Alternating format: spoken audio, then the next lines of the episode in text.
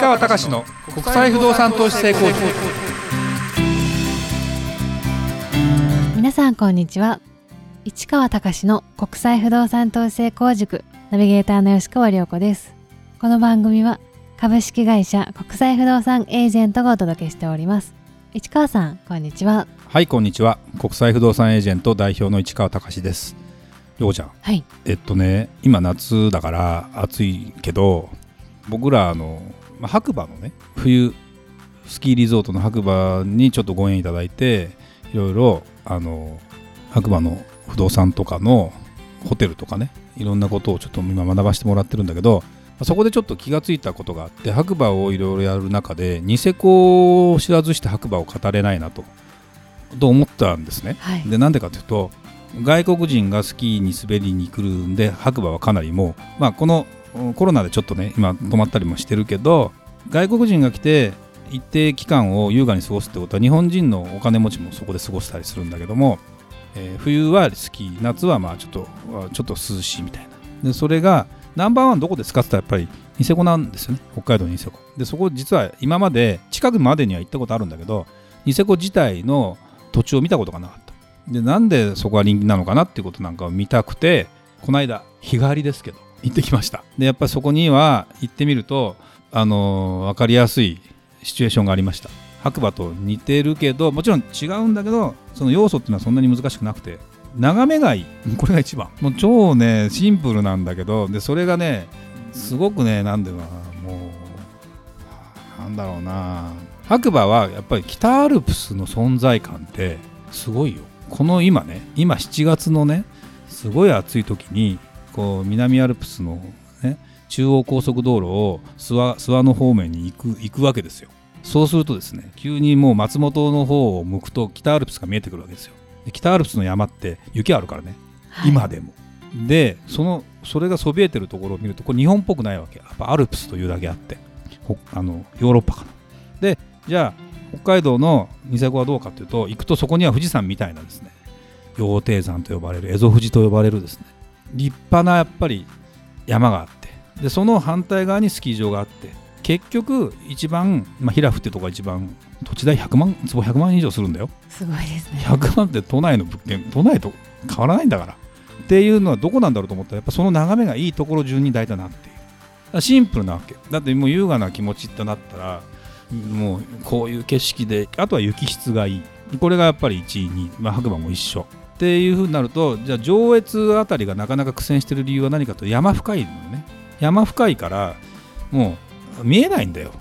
そこの目の前の山しか、あそうなんですね。結局だってさ山のあ山の間に入っちゃうと見えないじゃん。あ確かに。あのあのやっぱりね平地がある白馬行くと平地があって奥にこういう北アルプス。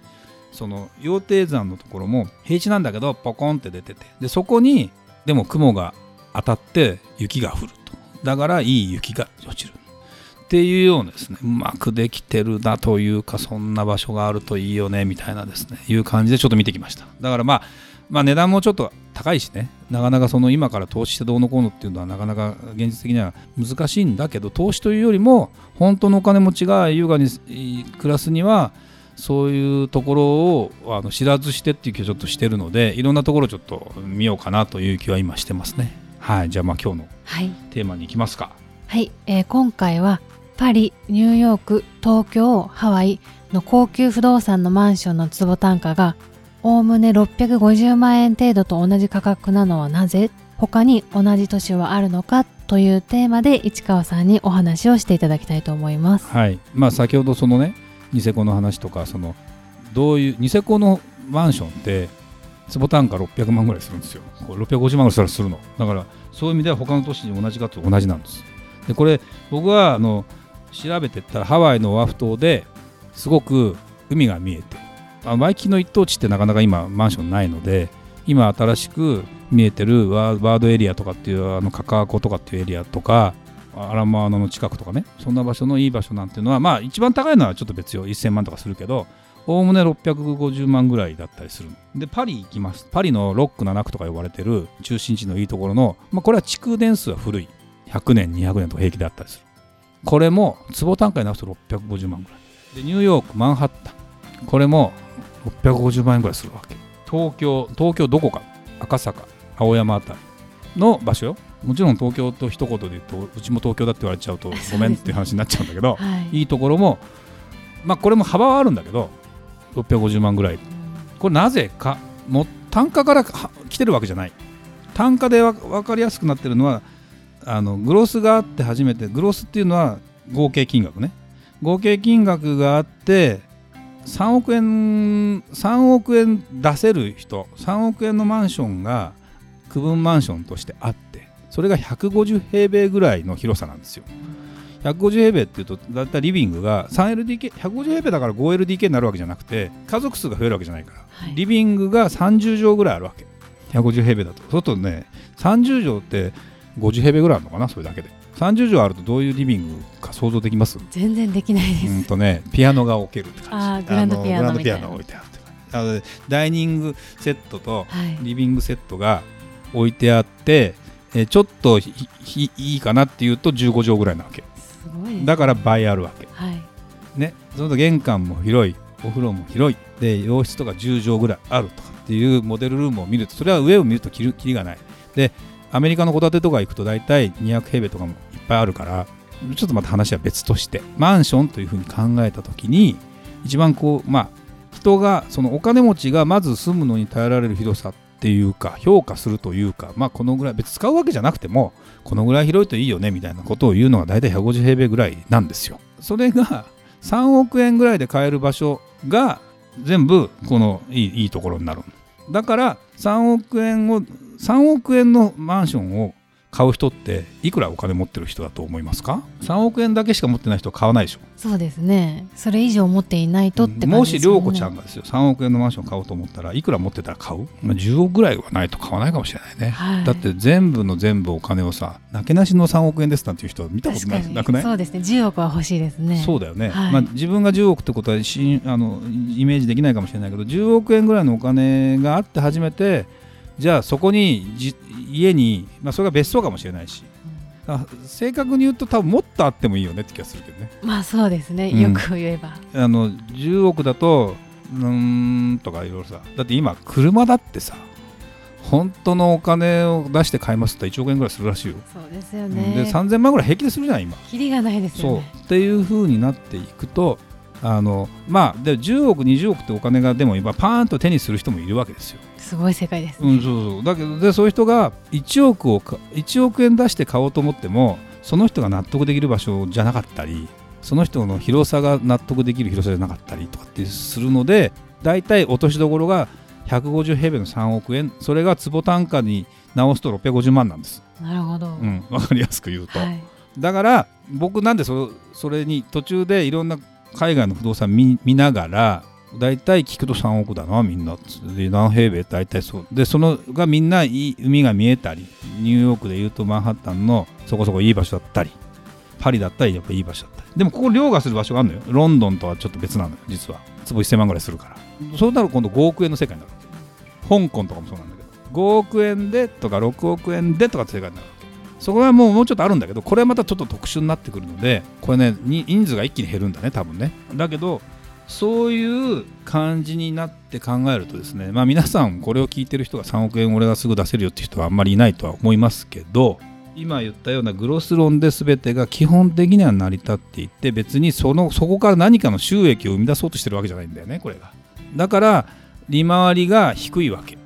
2%台とか3%台ぐらいだったりするわけ。もちろんあの1%とかっていうとまたちょっと世界が違っちゃうんだけどもだからそれはまあ持ってること自体は何かというと、まあ、ステータスを意識してるのかステータスも置いといてもとにかく持ってるんだと。でもそういう人と出会うとどういうことが想像できる？他にも持ってたりするわけ。そうしたら3億10億円の人じゃないんだよ結局は。30億ぐらいないとやっぱちょっとどうかなって気がする。他にも持ってるって世界だったりするじゃない。でもそれは自分で稼いだ人なのかまあね先祖代々じゃ分かりないよ。何かのきっかけでもらった人なのかいろいろあるわけでもだからそうだな。うんまあ自分まあ私自身もねそんな3億円のマンションをあの持ってるわけじゃないし今後持つっていうつもりもないんですけどまあ自分の中でもし何かのチャンスでお金がポンと入った時に私が3億円を買う気になるにはいくら入ったら買う気になるのかなと。いうことを一回想像してみるに、まあ、10億あったら3億のものを買ってもいいかなと思ったりもしたけどやっぱりそこまでかけないかもね、うん、だからその運用していくためにお金を回していくということで言ったら3億円というものを運用して4%回るとするじゃない。3億円の4%ってことは1200 3 4 12だから1200万か、はい。のお金が、まあ、税引き前で入ってきてそこから2割の税金で、えー、金融商品とかのねやつで取られたりすると、まあ、1000万ぐらい残るわけ。そうすると1000万ぐらいだったらいいかと思いきやまあ1000万って、まあ、派手な生活しようと思うとすぐなくなるからね。だって月80万ぐらいしか使えないわけですよ。想像がちょっとつかない。ででお金ある人にお金ある社長とかいるわけですね。私のお客さんに、はい、言うわけよ。1日30万以上は使えないねって言うわけ1日30万ってことはさ月間300うんといくら ?1 日30万使い続けるのはまあでもすごいな。毎日使ってたらおかしくなっちゃうね。でもだから月間300万ぐらいしか使わないんだって。そうすると大体3000万とかになるわけ。だけど3億円あったら10年でなくなっちゃうわけよ。ざっくり言うとね。となるとなんかそんなふうにもみんなしないのでやっぱこう分散していくわけですよ。お金っていうのは。こういうなんていうの？保険、うん、投資的なものに変わるいざという時のものにあと物にする。でも不動産にする理由って何かというとね一番ね不動産にしてたら減らないわけ。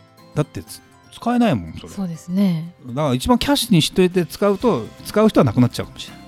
だから本当に5億円ぐらいと例えばなんか人がお金あると人寄ってくるんだよね多分、ね、僕もないから分かんないけど。その時に人がいいとじゃあちょっと投資してみようかとかって出したりしてそれがもう完全に騙されたりするとかあのというふうにしてだから分かんないけど5億円ぐらいだったらもうすぐなくなるっていうことを経験してる人はいるよね。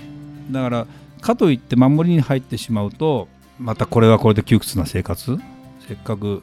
だから1億円の宝くじが当たった人がっていうとなかなかうまくいってない人が多かったりするじゃない？っていう話も一般的には聞くじゃないですか。すごいよねと。だからまあ前のうんとポッドキャストの時に5000万円買える人がとかさ不動産。8000万とか。1億いくらとかそれで大体一般的なサラリーマンでいくと基本的にはやっぱり5000万ぐらいまでですよ。だから例えばアメリカの都市とかでなんでかというと年収の5倍でいけば1000万でしょ？で多分5倍じゃなかなか現実は厳しいから6倍7倍だとすると年収700800万ぐらいの人が買うお金買う家が5000万ぐらい。それだったらまああのそれでも稼いでる方にはなるよ。世の中的に言うと、ね、だけど家を持てるっていうことで言うとそうするとそういう街でいくらにこの不動産が上がっていくのと。それはもう5000万超えてどんどん上がっていくわけもなくというふうに思うと今2 3 0 0 0万のものが買える場所でアメリカとかだよ。で街も発展するだろうとかある程度分かってれば今買っとけば少なくとも3000万4000万、まあ、5000万近くまでいくよね、と。いうふうにちょっと話取れちゃったけど あの考えればよくてと。はい、でこれが例えばそのじゃあニューヨークとかパリとかハワイとかで持ってれば3億っていうのはあんま変わんないんだよこの値段が。数も限られてるし。だから資産性という意味での安全性っていうのはもちろんいろんなリスクはあるけど意外とあの損しなかったりする。という意味で僕はあのって考えると1億円でケチらないで10億円あったら3億円のものを不動産にしとくっていうのもありかもしれないね、うん、下がらないんだから。そうですね、うん、だからそういうふうに思うと多分正解は10億ある人が3億買うんじゃない？そうですね。というふうにもしこれを聞いててそうだという人がいたり違うよという人がいればですね事例を教えていただきたい。その方に出会いたい。ぜひ。その方とお仕事したい。っていうかその方に何かを買ってもらいたいみたいな。そんな話があるといいですよね。ご縁があればいいですね。はい。ぜひね、はい、あの吉川涼子もお待ちしてます。そうですね。お待ちしております、はい、という感じでしょうかね。はい。ありがとうございました。それではまた次回お会いしましょう